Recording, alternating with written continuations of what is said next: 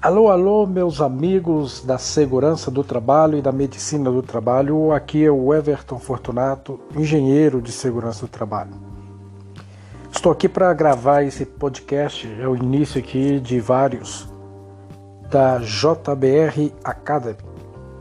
E eu quero trazer um assunto importantíssimo.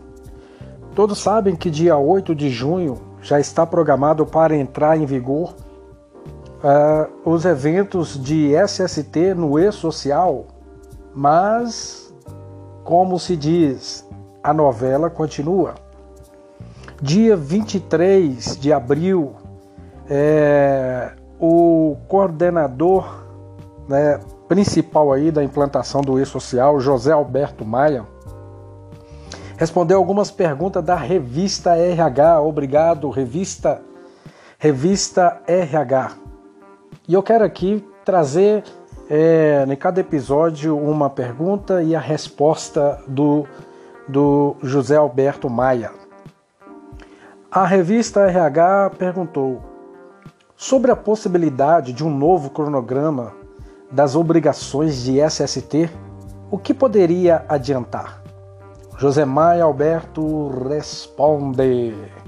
De fato, na última reunião do Grupo Técnico Confederativo, né, o GT, em 8 de abril de 2021, houve uma demanda do setor produtivo, do setor produtivo, de adiamento da data de início da obrigatoriedade de envio das informações de SST ao e-social.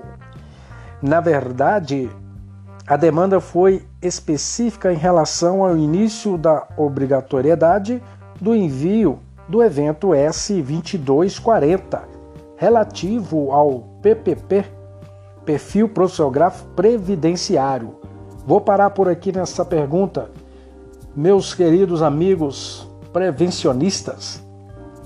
Ah, aqui está dizendo na resposta do José Alberto Maia que é uma demanda do setor produtivo. As empresas estão se unindo já para impedir que o 2240, que é o principal para questões de ambiente né, do trabalho e que responde às medições ambientais relacionadas à legislação previdenciária.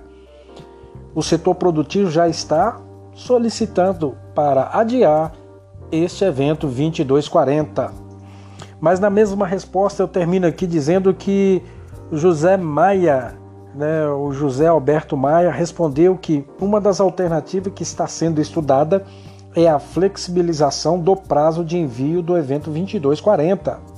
Nesta fase inicial do projeto, ampliando em mais um ou dois meses para as empresas que não estiverem prontas em junho, mas mantendo o cronograma para as empresas que já estiverem aptas nesta data.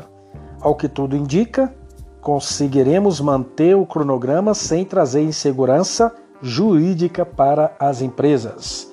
Valeu! Se você gostou, compartilhe aí. Vem mais pergunta nos próximos episódios, ok?